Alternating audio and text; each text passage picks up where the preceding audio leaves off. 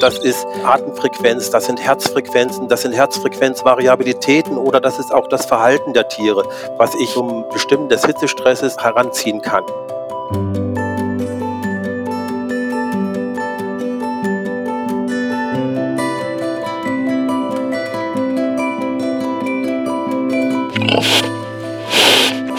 Herzlich willkommen beim Netzwerk Fokus Tierwohl, dem Podcast für tierwohlgerechte und nachhaltige Nutztierhaltung. Heute. Guten Tag, meine Damen und Herren. Willkommen zum ersten Podcast des Netzwerks Fokus Tierwohl zum Thema Hitzestress bei Rindern. Mein Name ist Susanne Geckler. Ich arbeite im Fachzentrum Landwirtschaft der DLG im Bereich Tierhaltung. Ich werde Sie heute gemeinsam mit meinem Kollegen Dr. Christian Lamberts vom FIBE, der dort den Bereich Tierwohl leitet, durch dieses Interview führen. Danke, Susanne. Auch von meiner Seite herzlich willkommen. Ich darf gleich unsere beiden Interviewpartner begrüßen. Das sind Johannes Zahner von der Bayerischen Landesanstalt für Landwirtschaft und Olaf Tober von der Landesforschungsanstalt für Landwirtschaft und Fischerei Mecklenburg-Vorpommern. Bevor wir gleich in das Thema Hitzestress bei Rindern einsteigen, möchten wir noch ein paar kurze Worte zum Netzwerk Fokus Tierwohl verlieren. Das Netzwerk Fokus Tierwohl ist ein Verbundprojekt aus allen Landwirtschaftskammern und landwirtschaftlichen Einrichtungen der Bundesländer. Weitere Partner sind der Verband der Landwirtschaftskammern als Projektkoordinator und wir von DLG und FIBE. Im Netzwerk wird Wissen zu Tierwohlfragen gesammelt, fachlich eingeordnet und dann für die Praxis aufbereitet. Und das ist auch hier ein Teil dessen, der Podcast dieser fachlichen Aufbereitung. Sie alle haben wahrgenommen, dass die Sommer immer wärmer werden. Die hohen Temperaturen machen dabei nicht nur uns Menschen zu schaffen, sondern auch den Tieren. Gerade unsere Milchkühe mit ihren hohen Leistungen sind besonders betroffen, weil sie durch ihren intensiven Stoffwechsel ab einem bestimmten Punkt nicht mehr in der Lage sind, ihren Wärmeüberschuss loszuwerden. Dies wird heute unser Thema sein. Wie gehen wir mit Hitzestress bei Rindern um? Wir haben uns heute die beiden genannten Experten eingeladen, die viel Erfahrung mit dem Thema Hitzestress haben. Als erstes begrüße ich Johannes Zahner von der LFL. Herr Zahner, würden Sie sich bitte kurz vorstellen? Von meiner Seite auch ein herzliches Willkommen in die Runde. Es freut mich, dass ich hier geladen worden bin, an diesem Podcast teilzunehmen. Wie gesagt, mein Name ist Johannes Zahner. Ich bin von der Bayerischen Landesanstalt für Landwirtschaft und hier seit 2013 zuständig für den Themenbereich Klimaführung im Rinderstall. Und da findet sich natürlich auch der Themenkomplex Hitzestress wieder. Und deswegen freue ich mich, dass ich heute hier an dieser Diskussion teilnehmen darf. Vielen Dank, Herr Zahner. Dann darf ich noch unseren zweiten Gast begrüßen, Herrn Olaf Tober aus Mecklenburg-Vorpommern. Herr Tober, würden Sie sich auch noch kurz vorstellen? Ja, vielen Dank für die Einladung. Und äh, ich freue mich, dass ich heute hier äh, zu diesem Thema äh, sprechen darf. Auch von mir ein herzliches Willkommen und einen guten Tag in die Runde. Ich bin Mitarbeiter im Institut für Tierproduktion an der Landesforschungsanstalt für Landwirtschaft und Fischerei Mecklenburg-Vorpommern und bin dort bei uns im Hause zuständig für physiologische Untersuchungen und Fragen des Verhaltens im Rahmen von Haltungsuntersuchungen in der Praxis. Dankeschön, Herr Tober. Ich denke, damit steigen wir direkt ins Thema ein. Hitzestress bei Rindern. Herr Zahner, die erste Frage möchte ich an Sie richten und zwar, welchen Einfluss hat Hitzestress auf unsere Kühe? Der Einfluss von Hitzestress auf unsere Kühe ist ähm, sehr vielschichtig. Es fängt an mit der Rückgang der Futteraufnahme. Es kann sein, dass die Tiere vermehrt anfangen zu stehen, um der Oberfläche, der, der Luft mehr Oberfläche zur Verfügung zu stellen, um sich abkühlen zu können. Die Krankheitsanfälligkeit steigt grundsätzlich an. Natürlich sinkt auch die Milchleistung und die Milchinhaltsstoffe und all, das allgemeine Unwohlsein bei diesen, bei Kühen steigt natürlich an. Herr Tober, ich würde gleich anschließen die Frage, Jetzt sind wir daran interessiert, ob Hitzestress auch bei allen Rindern gleich wirkt oder müssen wir gegebenenfalls zwischen Altersstufen und Nutzungsrichtungen unterscheiden. Will heißen, sind Milchkühe zum Beispiel anders betroffen als Mastbullen oder Mutterkühe und kommen zum Beispiel Jungtiere im Vergleich zu ausgewachsenen Tieren besser oder schlechter mit Hitzestress klar? Nun, wenn man sich äh, klar macht, dass äh, die thermoneutrale Zone und damit der Bereich oberhalb dessen es zu Problemen mit der Wärmeregulation kommt, also zu Hitzestress kommt, dass äh, diese, diese thermoneutrale Zone stark leistungsabhängig ist, also im Wesentlichen von der Stoffwechselleistung der Tiere bestimmt wird, So muss man diese Frage mit einem ganz klaren Ja beantworten. So ändert sich zum Beispiel bei einer Milchkuh äh, die obere kritische Temperatur, also der Bereich, ab dem es dann zu Belastungen kommt, mit der Milchleistung in der Form, dass pro 10 Kilogramm Tagesmilchleistung sich diese Temperaturgrenze um etwa 4 Grad verschiebt. Das heißt, dass insbesondere Hochleistungstiere hier äh, erheblich mehr Hitzeprobleme haben als zum Beispiel Masttiere oder Jungtiere.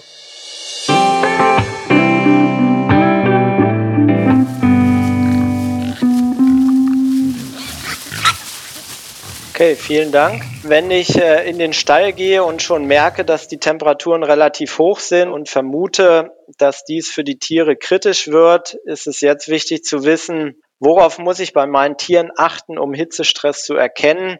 Herr Zahner, was sind die wichtigsten Anzeichen für Hitzestress?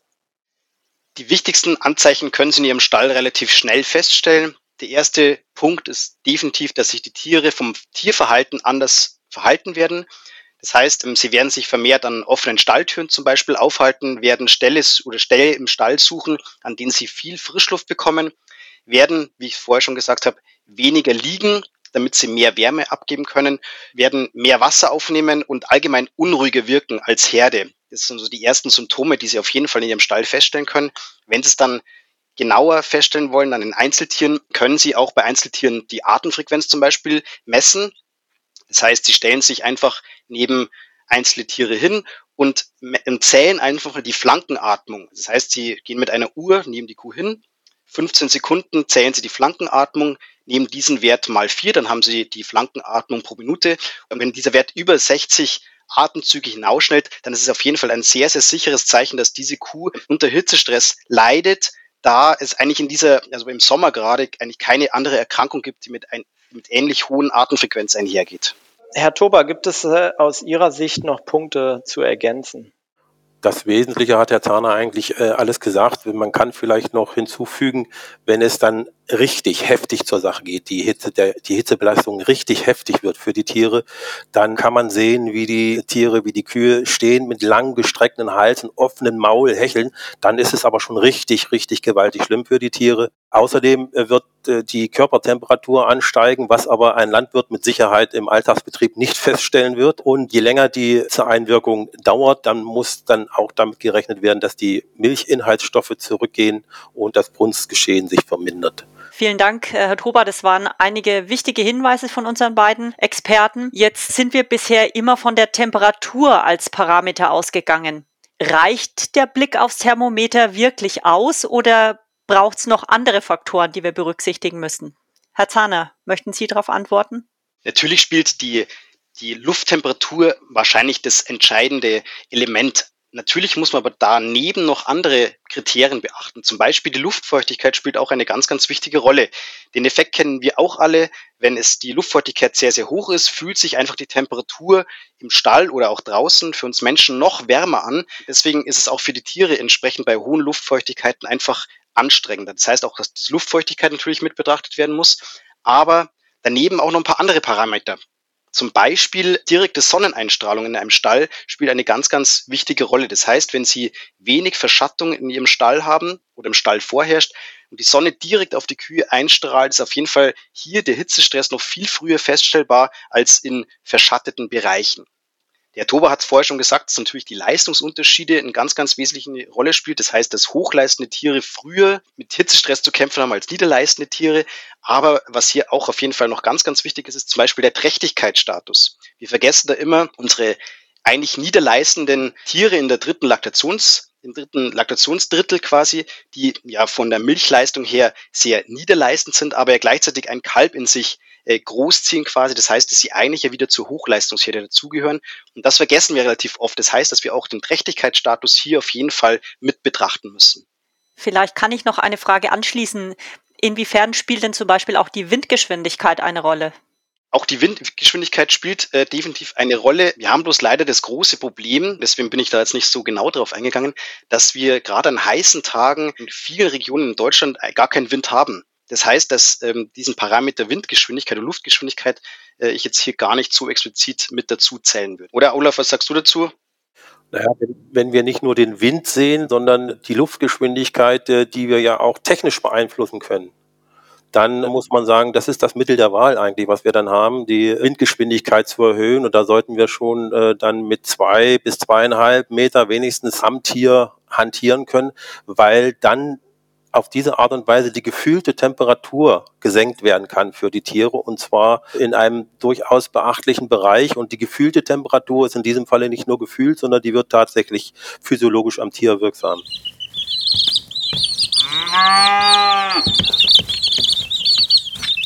Okay, die genannten Klimafaktoren, Temperatur, Luftfeuchtigkeit, Sonneneinstrahlung und äh, Windgeschwindigkeit müssen wir im Kopf haben. Jetzt die Frage an Herrn Tober. Wie messen wir Hitzestress im Stall genau und wie interpretieren wir die Ergebnisse dann? Nun, die genannten Stallklimafaktoren, die können wir messen, aber mit deren Hilfe können wir keinen Hitzestress messen. Den Hitzestress selber, den können wir nur bestimmen, wenn wir das aus Sicht des Tieres tun. Also die Stallklimafaktoren sind sozusagen die auslösenden Faktoren für den Hitzestress, wenn sie entsprechende Größen erreichen. Um den Hitzestress zu beurteilen, muss ich das aus Sicht des Tieres sehen. Das heißt, ich muss also herangehen und muss physiologische Parameter mir heranholen, um das beurteilen zu können. Das wären zum Beispiel Körpertemperatur, das ist Atemfrequenz, das sind Herzfrequenzen, das sind Herzfrequenzvariationen Variabilitäten oder das ist auch das Verhalten der Tiere, was ich zum Bestimmen des Hitzestresses, zum Ausmaß des Hitzestresses heranziehen kann. Wir haben vorhin schon gesagt, dass jedes Tier individuell reagiert auf Hitzestress, was abhängig ist, wie gesagt, von der Leistung, vom Trächtigkeitszustand, vom Gesundheitszustand etc. Das heißt also, jedes Tier muss individuell betrachtet werden, wenn ich den Hitzestress beurteilen will. Der Landwirt hat natürlich kaum die Möglichkeit, alle genannten Klimafaktoren im Stall zu erfassen. Da fehlen meistens die Messmöglichkeiten dafür. Um, das geht schon bei der Luftfeuchtigkeit los, geht weiter äh, über die Windgeschwindigkeit, die Strahlungsintensität.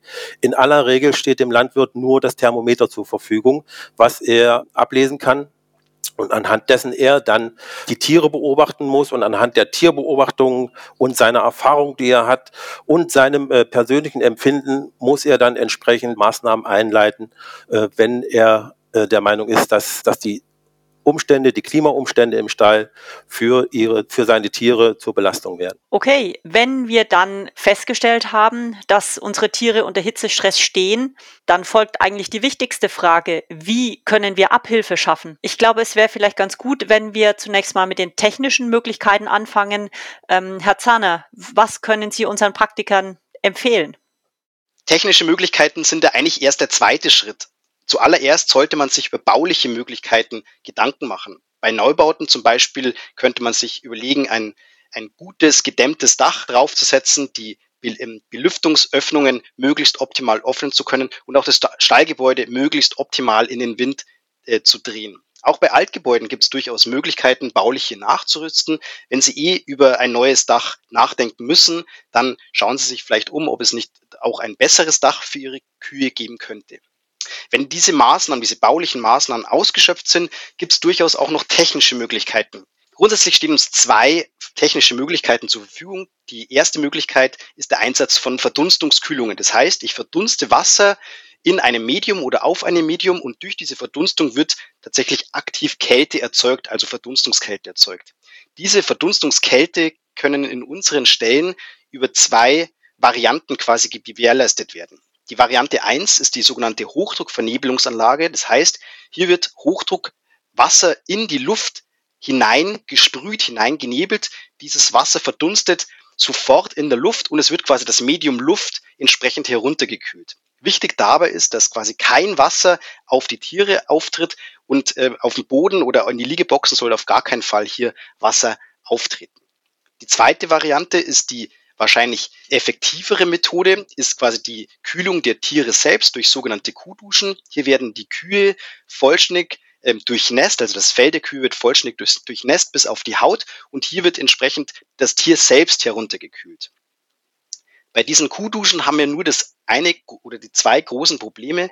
Das Problem eins ist, dass ein Stall meistens einen geeigneten Standort nicht wirklich hergibt. Das heißt, es muss ein Standort gesucht, gefunden werden in so einem Stall, der von allen Seiten von den Tieren möglichst frei betreten und auch wieder verlassen werden kann, damit die Tiere diese Kuhdusche auch wirklich sauber annehmen können.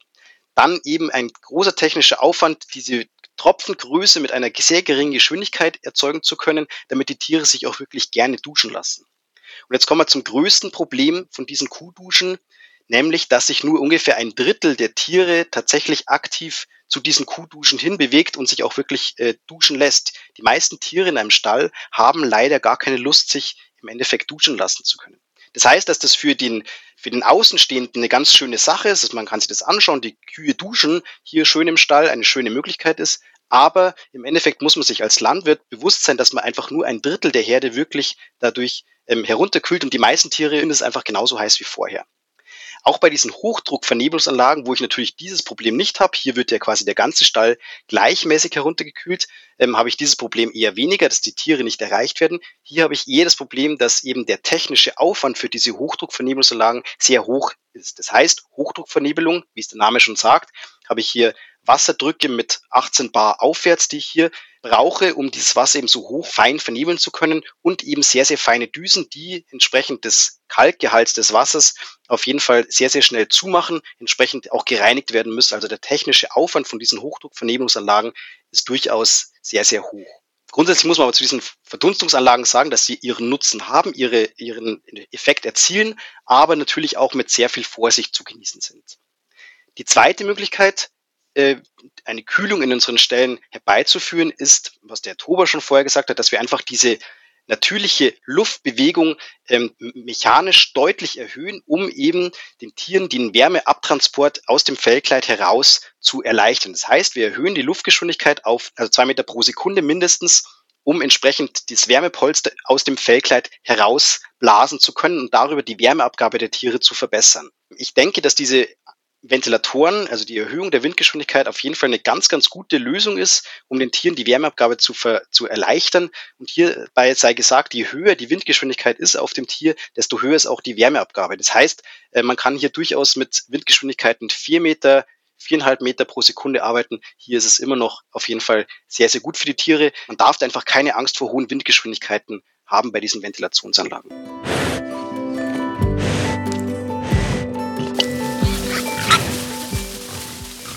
Vielen Dank, Herr Zahner. Das war super ausführlich. Finde ich auch total gut. Jetzt gibt es ja aber nicht nur baulich technische Möglichkeiten, sondern man kann auch anderweitig noch was tun. Herr Tober, was geht zum Beispiel über Fütterungs- oder über Managementmaßnahmen? Ja, fangen wir bei den Fütterungsmaßnahmen an. Muss ich dazu sagen, ich bin kein, also es ist nicht mein Fachgebiet, die Fütterung, kann deshalb auch nur allgemeine Hinweise dazu geben und äh, würde auch äh, empfehlen, äh, sich gegebenenfalls, wenn man da äh, etwas tun will, sich an Fütterungsexperten zu wenden und die hinzuzuziehen.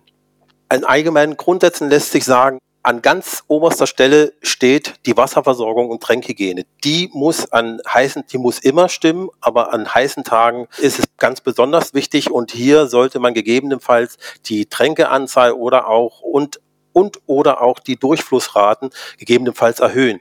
Das gilt äh, sowohl auf der, äh, auf der Weide als auch im Stall. Also die Wasserversorgung ist ganz, ganz wichtig. Wenn man Kühe auf der Weide betrachtet und sich äh, beobachtet äh, bei heißen Temperaturen, dann wird man feststellen, dass diese Tiere an heißen Tagen vor allem abends, nachts und in den frühen Morgenstunden fressen. Und dieses sollten wir uns äh, für die Fütterung im Stall von diesen Tieren abgucken, so dass es, wenn es möglich ist, die Fütterung auf abends, nachts oder in die Morgenstunden verlegt wird. Die Rationen sollten möglichst vielfältig zusammengesetzt sein und man sollte versuchen, äh, gezielt das Kraftfutter zu verringern, aber auch ausreichende Struktur in die Ration zu bringen. Insgesamt äh, sollte versucht werden, den Pansen bei der Fütterung zu entlasten. Auch äh, der hohe Mineralstoffverlust, den die Tiere durch verstärktes Schwitzen etc. erleiden, der muss über die Fütterung ausgeglichen werden.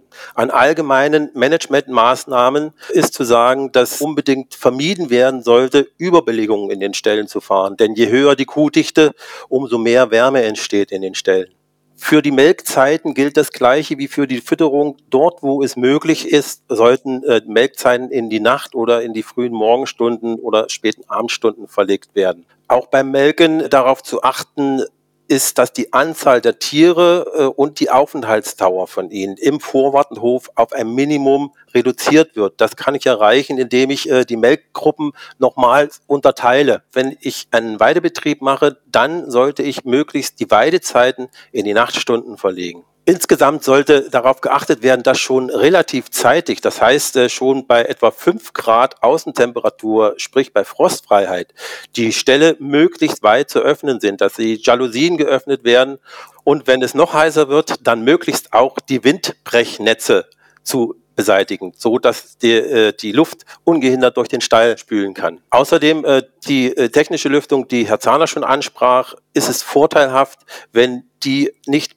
manuell gesteuert ist, sondern wenn die über eine Temperaturautomatik gesteuert wird, weil erwiesenermaßen äh, wir als Menschen äh, eh uns zu warm wird, da ist den Kühen schon längst zu warm geworden. Idealfall habe ich die Möglichkeit, äh, in meinem Stall die Hochleistungsgruppen und die niederleistenden Tiere in unterschiedlichen Stallarealen mit einer getrennten Lüftersteuerung zu belüften.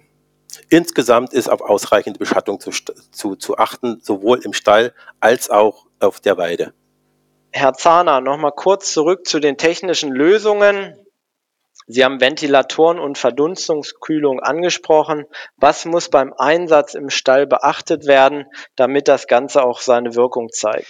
Die größten Fehlerquellen, die ich so in der Praxis draußen finde, ähm, sind tatsächlich sehr, sehr vielschichtig. Ich gehe jetzt mal auf die Verdunstungskühlung als erstes ein. Hier sehe ich ganz, ganz oft, dass eben die Luftfeuchtigkeit im Stall ähm, zu hoch ansteigt. Das ist eigentlich ganz klar, wenn ich Wasser verdunste in einem Stall, dass entsprechend auch die Luftfeuchtigkeit steigt. Und hier muss geachtet werden, darauf geachtet werden, dass eben nach Möglichkeit die Luftfeuchtigkeit nicht über 70 Prozent steigen sollte, weil darüber, darüber hinaus der Abkühlungseffekt zum ersten äh, sehr, sehr gering ist und zweitens sich natürlich äh, bei so hohen Luftfeuchtigkeiten äh, noch ein paar andere Kameraden im Stall ganz wohlfühlen. Also Bakterien, Keime, Viren, sonstiges vermehren sich natürlich äh, verstärkt in diesen hohen Luftfeuchtigkeiten. Das heißt, du musst hier wirklich darauf achten, dass die Luftfeuchtigkeit nicht zu hoch wird. Das heißt, wie auch der Oktober schon bei den Ventilationsanlagen äh, besprochen hat, auch hier ist auf jeden Fall eine Steuerung nötig, die sagt, pass auf, ab 70 Prozent Luftfeuchtigkeit aufwärts ähm, wird die deaktiviert, weil eben der Effekt ähm,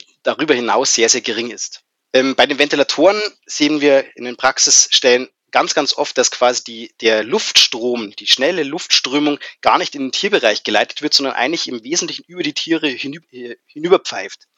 Und das bringt natürlich den Tieren überhaupt nichts, sondern sie müssen sich schon wirklich ähm, in, den, in den Windstrom quasi reinstellen können, damit dieser Abkühlungseffekt auch tatsächlich ähm, für sie wirksam wird.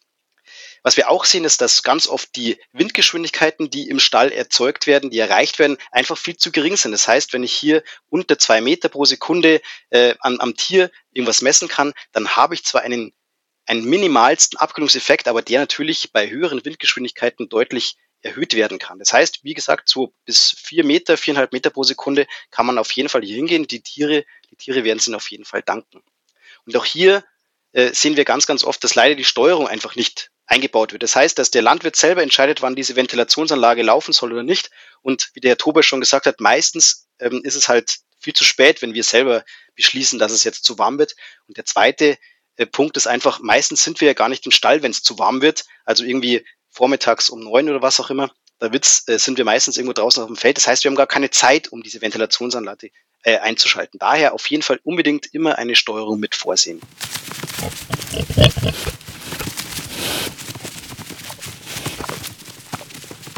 Prima, vielen Dank, Herr Zahner. Herr Tober, ich würde gerne nochmal auf das Thema Weide zu sprechen kommen. Sie hatten es gerade schon mal anklingen lassen in einem oder anderen Punkt.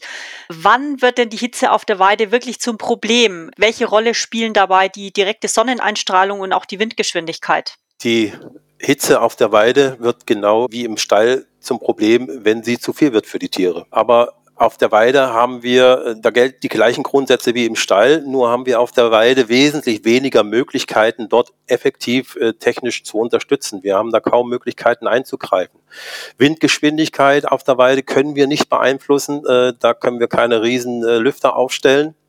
Man kann nur prinzipiell sagen, je mehr Wind wir auf der Weide haben, umso besser ist es äh, bei hohen Temperaturen. Äh, wie schon gesagt, die gefühlte Temperatur wird dann sinken und die gefühlte Temperatur wird dann auch wirklich physiologisch wirksam am Tier. Ansonsten müssen wir auch auf der Weide unbedingt darauf achten, dass ausreichend Tränkestellen und Tränkedurchfluss vorhanden ist, dass die Tiere da immer Wasser zur Verfügung haben. Und wir sollten ausreichend Beschattung und Sonnenschutz auf der Weide ermöglichen. Das kann einmal durch äh, Bäume oder dergleichen sein, das kann durch Gebäudeschatten sein, das können äh, Schattendächer sein oder auch äh, Netze, die gespannt werden. Aber die Beschattung und der Sonnenschutz muss auch auf der Weide gewährleistet werden.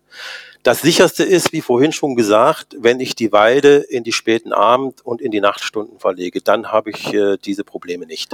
Dann würde ich gerne noch eine Frage anschließen, die vielleicht einen kleinen Blick in die Zukunft wirft. Was meinen Sie, Herr Tober? Wer wird mit den größeren Veränderungen rechnen müssen in Zukunft? Die Kuh an der Küste oder die in den Alpen? Dazu müssen wir die Klimamodelle befragen, die Auskunft darüber geben, wie sich das Klima bis zum Ende des Jahrhunderts äh, entwickeln wird und entwickeln soll. Dafür äh, wird vorausgesagt, äh, dass an, in, im Norden Deutschlands die mittlere Temperatur mehr ansteigen wird als im Süden Deutschlands in diesem Zeitraum.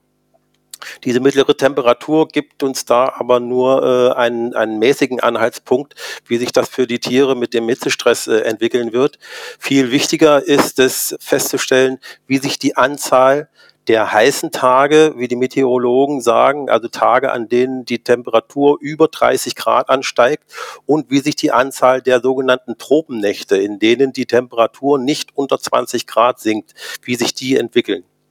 Und da sieht es so aus, dass es im Norden kaum Veränderungen geben wird oder nur wenige Veränderungen, aber der Süden äh, einen deutlichen Anstieg dieser Tage zu verzeichnen haben wird. Und das bedeutet für die Tiere, dass sie mehr Tage im Jahr unter Hitzestress leiden und äh, noch schlimmer, die äh, Tropennächte, an denen die Temperatur nicht unter 20 Grad sinkt, wird dann dafür sorgen, dass diese Tiere nicht mal in der Nacht quasi zur Ruhe kommen vor dem, vor dem ausreichend zur Ruhe kommen vor dem Hitze, vor dem Hitzestress. Dann gleich äh, die Frage nochmal weitergegeben an Herrn Zahner. Sie stammen ja selber aus dem Voralpenland. Ähm, welche Veränderungen wird es dort geben? Bereitet man sich da irgendwie auf diese klimatischen Veränderungen auch für die Tiere vor? Natürlich ist auch der Klimawandel bei uns in Bayern angekommen, äh, muss man leider so zugeben. Ähm, das heißt, dass wir uns natürlich ähm, auf diese neue Situation einstellen werden, die wir noch gar nicht so richtig erreicht haben, sondern erst so mittendrin sind. Das heißt, dass sich unsere Stallgebäude in naher Zukunft ähm, massivst verändert werden. Das heißt, ein Stallgebäude, wie wir ihn heute oder vor zehn Jahren gebaut haben, wird es wahrscheinlich in 10, 20 Jahren nicht mehr geben, weil wir uns viel mehr Gedanken machen müssen über dieses Stallgebäude, dass möglichst wenig Wärme quasi von außen ähm, in das Gebäude auf die Tiere ähm, hereinbrechen wird. Das heißt, die Stallgebäude werden sich massiv verändern und natürlich auch ähm, muss man sich vielleicht auch Gedanken machen, ob die Milchleistung als Zielgröße, die wir momentan haben, also mehr und mehr Leistung, ob das wirklich zielführend ist, weil, wie der Truber vorher schon gesagt hat, die Leistung ja eigentlich tatsächlich auch ein ganz, ganz wichtiger Parameter vom Hitzestresslevel hier ist. Vielleicht ist auch der richtige Schritt, wieder eher in eine Richtung zu gehen, wo eben die Leistung äh, eher in den Hintergrund tritt. Wenn wir gerade schon in die Zukunft blicken, werden wir auch in 20, 30 Jahren noch über Ventilatoren und Verdunstungskühlung sprechen? Oder gibt es bis dahin allein durch die fortschreitende Digitalisierung schon ganz andere Möglichkeiten, um den Kühen Hitzestress zu ersparen? Herr Tober, wie sieht Ihrer Meinung nach die Zukunft aus? Nun, ich denke, dass auch in 30 Jahren sich an den physikalischen Grundprinzipien der Wärmeregulation äh, nichts ändern wird. Wir haben dann auch in 30 Jahren zur Verfügung an, an physikalischen Prinzipien einmal die Wärmeleitung oder Konduktion über von einem Körper zum anderen. Also wenn die beispielsweise die Kuh auf der Liegefläche liegt, die Wärmeabgabe äh, an, den, an den Boden. Wir haben zur Verfügung die äh, Wärmeabstrahlung in Form von Wärmemitnahme durch vorbeiströmende Medien, wie, wie die Luft zum Beispiel. Und wir haben die Möglichkeit der evaporativen Wärmeabgabe, also durch Verdunstungskühlung. Daran wird sich nichts ändern. Und deshalb äh, denke ich aus jetziger Sicht auch, dass es äh, dass keine technischen Lösungen zu erwarten sind, die sich grundsätzlich anderer Mechanismen bedienen können. Zurzeit sind technische Lösungen in Entwicklung, wie zum Beispiel eine gekühlte Liegefläche, also bessere Wärmeableitung auf den Liegeflächen durch Kühlleitungen im Fußboden der Liegefläche oder äh, es sind Lösungen denkbar, dass belüftete Liegeflächen, also von unten durch durchlässige Oberflächen belüftete Liegeflächen äh, gebaut werden. Das sind äh, Dinge, die äh, denkbar sind. Auch angesprochen, die Digitalisierung könnte ich mir vorstellen. Wir haben äh, zum Beispiel Untersuchungen mit Temperaturmessboli an äh, den Kühen durchgeführt, wo wir festgestellt haben, dass bei äh, zu hohen Temperaturen es zu einem messbaren Anstieg der Vormagentemperatur kommt. Und äh, ich könnte mir vorstellen, dass äh, dieser Anstieg der Vormagentemperatur als Steuerungssignal verwendet werden könnte für die rechtzeitige Einschaltung von technischen äh, Unterstützungsmöglichkeiten. Aber prinzipiell glaube ich nicht, äh, dass wir andere Lösungen auch in 30 Jahren haben werden. Danke, Herr Tober. Herr Zahner, was meinen Sie? Worauf dürfen wir uns einstellen? Also ich denke, wie der Tober schon gesagt hat, die technischen Möglichkeiten über Verdunstungskühlung oder auch über Ventilation ähm, sind in in meinen Augen eigentlich ausgereizt. Das heißt, wir müssen uns tatsächlich noch zusätzliche neue Sachen überlegen. Ich habe vorher schon ein bisschen darauf hingewiesen, dass gerade bauliche Möglichkeiten in Zukunft mehr im Fokus rutschen werden. Was man sich da zum Beispiel vorstellen könnte, wie, schaut es aus mit einer Zuluftkonditionierung, also einer Unterboden-Zuluftkonditionierung, dass ich wirklich gekühlte Luft in meinen Stall reinbekomme? Oder wie schaut es aus mit, dass ich das Gebäude eher als Kältespeicher um, umbaue, mit sehr, sehr viel schweren Baumaterialien arbeite, ähm, nach Möglichkeit die Nachtauskühlung ähm, ausnutze und das Gebäude dann tagsüber relativ geschlossen halte, solange es eben drinnen im Stall kühler ist als draußen. Und erst dann, wenn es soweit ist, dass quasi das Temperatur innen sich an die Außentemperatur angleicht, erst dann das Gebäude entsprechend wieder aufmacht.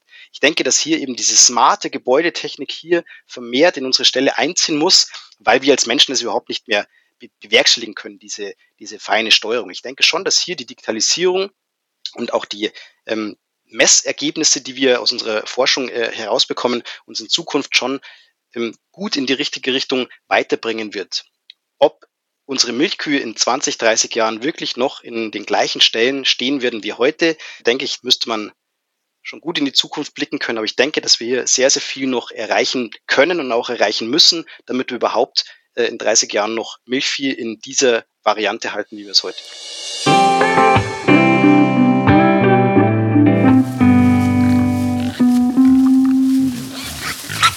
Das war schon fast ein Schlusswort. Vielen Dank, Herr Zahner. Vielen Dank, Herr Tober, für diesen Ausblick. Lassen Sie uns vielleicht trotzdem noch mal kurz zusammenfassen, was wir aus dem heutigen Gespräch mitnehmen können. Wir stellen fest, dass wir in den nächsten Jahren verstärkt damit rechnen müssen, dass unsere Rinder stärker und äh, wohl auch länger unter Hitzestress geraten. Darum war es auch sehr interessant zu erfahren, wie sich Hitzestress bei den Tieren äußert und auch wie wir Hitzestress messen und bewerten können. Klar ist, dass wir geeignete Maßnahmen brauchen, um Hitzestress begegnen zu können. Was steht uns dafür an Möglichkeiten zur Verfügung? Herr Zahner hat uns im ersten Teil die baulich-technischen Möglichkeiten vorgestellt. Die Verdunstungskühlung, entweder über Hochdruckvernebelung oder Kuhduschen, spielt dabei eine wichtige Rolle. Und was ich mitgenommen habe, ist, dass bei der Kuhdusche zu beachten ist, dass nur ungefähr ein Drittel der Tiere aktiv zur Dusche überhaupt geht und der Rest dann gegebenenfalls gar keine Kühlung abbekommt. Die Erhöhung der Luftbewegung über Ventilatoren bleibt ebenfalls eine wichtige Maßnahme, wobei die Luft auch an den Tieren ankommen muss und nicht über sie hinweggeleitet werden darf. Das ist natürlich dann bei der Installation auch ein Punkt, der beachtet werden muss. Von Herrn Tober haben wir gelernt, dass der Wasserversorgung der Tiere eine wichtige Rolle zukommt und das gilt für den Stall und für die Weide. Der Weidegang sollte am besten in die Abend- und Nachtstunden verlegt werden, wenn es heiß ist.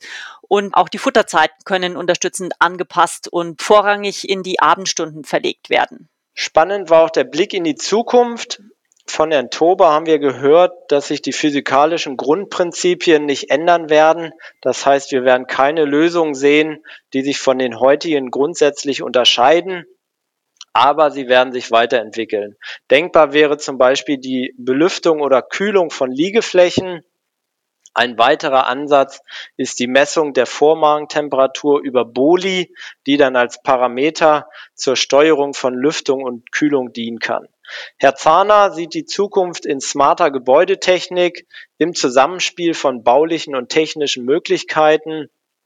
Ansätze wären eine Unterbodenzuluftkonditionierung oder um die Kühle aus der Nacht tagsüber möglichst lang im Stall zu behalten, die Verwendung schwererer Baumaterialien.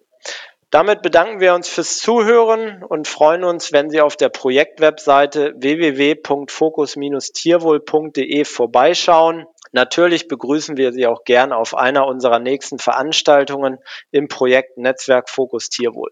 Machen Sie es gut, haben Sie eine gute Zeit und bis zum nächsten Mal. Das war's für heute. Mehr Podcasts zu tierwohlgerechter und nachhaltiger Nutztierhaltung finden Sie bei Spotify, iTunes und Soundcloud.